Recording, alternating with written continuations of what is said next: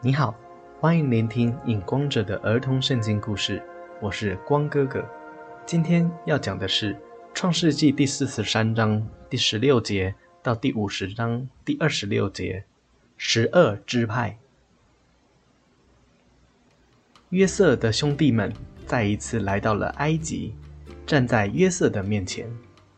约瑟看到弟弟便雅敏跟哥哥们同来，就交代管家说。将这些人带到屋子里面，要宰杀牲畜，准备筵席。因为我中午回来要和这些人一起吃饭。管家就按照约瑟的话，把他们带到屋子里去了。约瑟的哥哥们因为被带进去屋子里面，就害怕的彼此说：“管家把我们带到屋子里面，一定是因为上一次没有收到换粮的银子的关系，找我们的麻烦。”想下手害我们，抢取我们带来的财物，让我们变成埃及人的奴隶。于是他们就靠近管家说：“我主啊，我们上一次来实在是来敌粮的。后来到了住宿的地方，我们打开口袋，不料银子都还在我们的口袋里。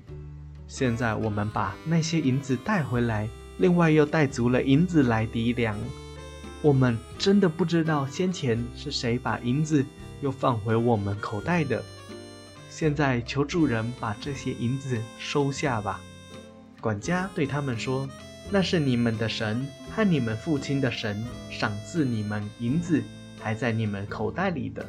你们上一次抵粮的银子，我早已经收好了，你们可以放心，不要害怕。”管家就带着他们进去屋子里，给他们洗洗脚。又给他们草料喂驴子。管家告诉他们说：“我家主人要和你们一起用餐，你们在这里休息，等候我家主人回来吧。”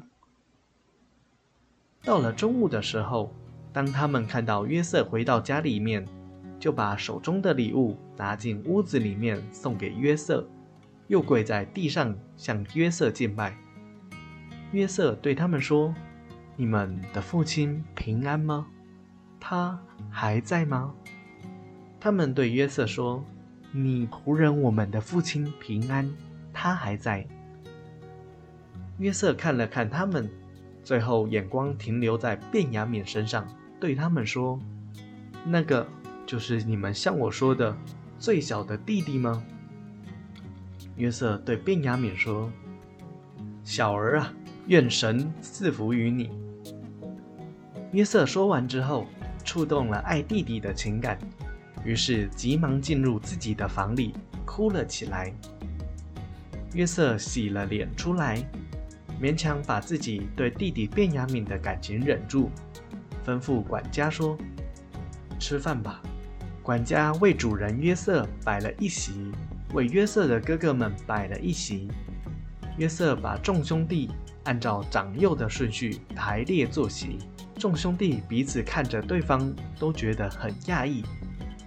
约瑟把食物分出来送给他们吃，但弟弟卞雅敏的所得却比别人多五倍。约瑟的哥哥们就喝酒，与约瑟一同吃饭欢乐。用完餐之后，约瑟对管家说：“把粮食装满这些人的袋子，再把个人的银子放回个人的口袋里。”最后，把我的银杯放在这次来的那个少年人的口袋里。管家按照主人约瑟所说的去做了。天一亮，就叫约瑟的兄弟出发回家。约瑟的兄弟出城走了没多久，约瑟就对管家说：“起来，去追赶那些希伯来人。追上了，就跟他们说：你们为什么以恶报善呢？”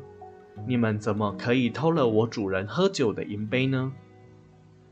管家带人追上他们，就对他们说：“你们为什么以恶报善呢？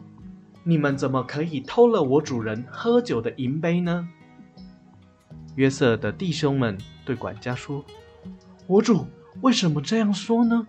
你仆人我们断不可能做这样的事。”你仆人中无论在谁身上把银杯搜出来，就叫他死，而且我们全部也做我主的奴隶。”管家对他们说：“就按照你们说的话吧，在谁那里搜出来，我就把那个人带回去当奴隶。其余的人就带着你们敌的粮食回迦南地吧。”管家就从年长的开始，一个一个的搜，最后那银杯竟然是在最小的弟弟卞雅敏身上。约瑟的哥哥们就撕裂了衣服。大声的跟卞雅敏说：“你做的是什么事啊？”卞雅敏哭着对哥哥们说：“我没有，我没有啊！”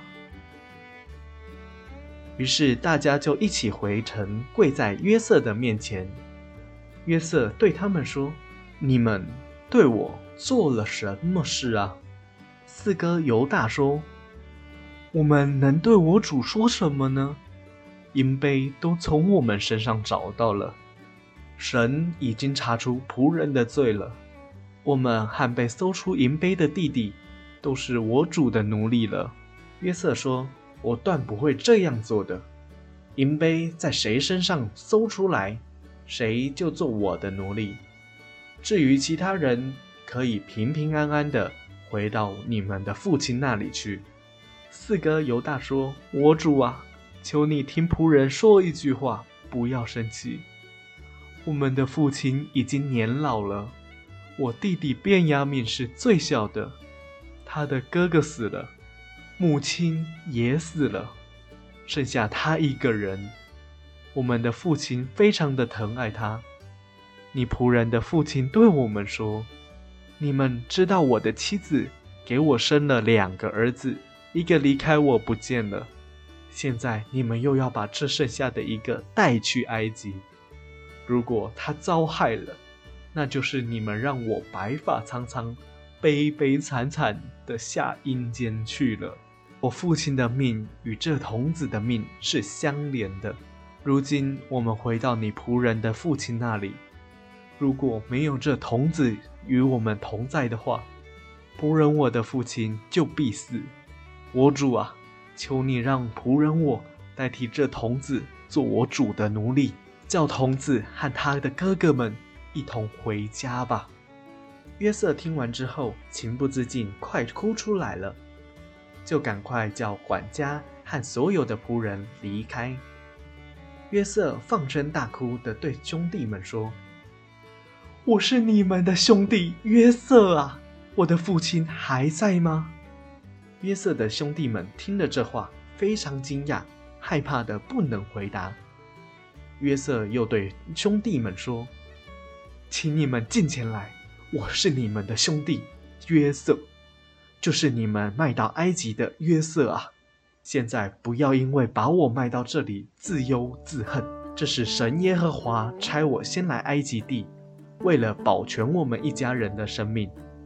这样看来。”把我带到埃及地的不是你们，乃是神耶和华，所以你们不要再害怕，我会记住你们对我所做的一切。约瑟继续对他们说：“目前这地的饥荒已经两年了，还有五年不能耕种，不能收成。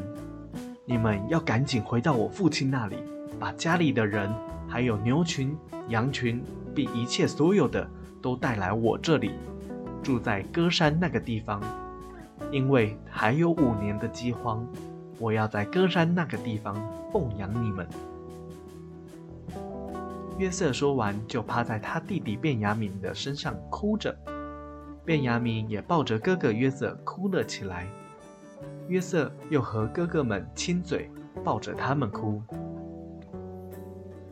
于是以色列带着一切的所有来到了埃及。约瑟在歌山这个地方迎接他的父亲以色列。约瑟看到了父亲，就抱着父亲哭了很久。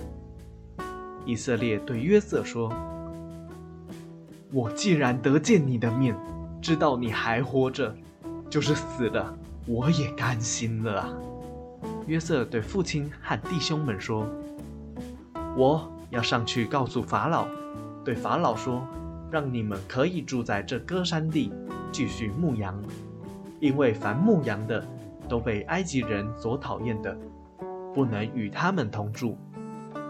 于是法老答应了约瑟的要求，让他们住在埃及最好的地，也就是塞兰境内的歌山地。那个时候，以色列一百三十岁。当以色列一百四十七岁的时候，有人告诉约瑟说：“你父亲生病了。”约瑟就带着两个儿子去见父亲。以色列勉强在床上坐了起来，对约瑟说：“我将要死了，把你两个儿子带到我面前来，我要为他们祝福。”约瑟就叫长子马拿西跪在父亲以色列的右边，叫次子以法莲跪在父亲以色列的左边。父亲以色列伸出右手，却是按在次子以法莲的头上，左手按在长子马拿西的头上，分别给他们两兄弟祝福。约瑟看到之后，就跟父亲以色列说：“父亲不是这样的，你放错边了。”父亲对约瑟说：“我儿啊，我知道，我知道，哥哥马拿西日后。”会变成大族，只是弟弟以法莲会比哥哥还大族。最后，以色列叫了他的十二个儿子来，分别给他们祝福，又交代说：“你们要把我和我祖、我父葬在同一地方，也就是希伯伦的麦比拉田间的洞里。”以色列享年一百四十七岁。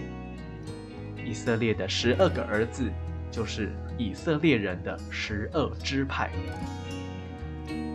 今天的故事就到这里，我是影光者，期待我们下一次再见。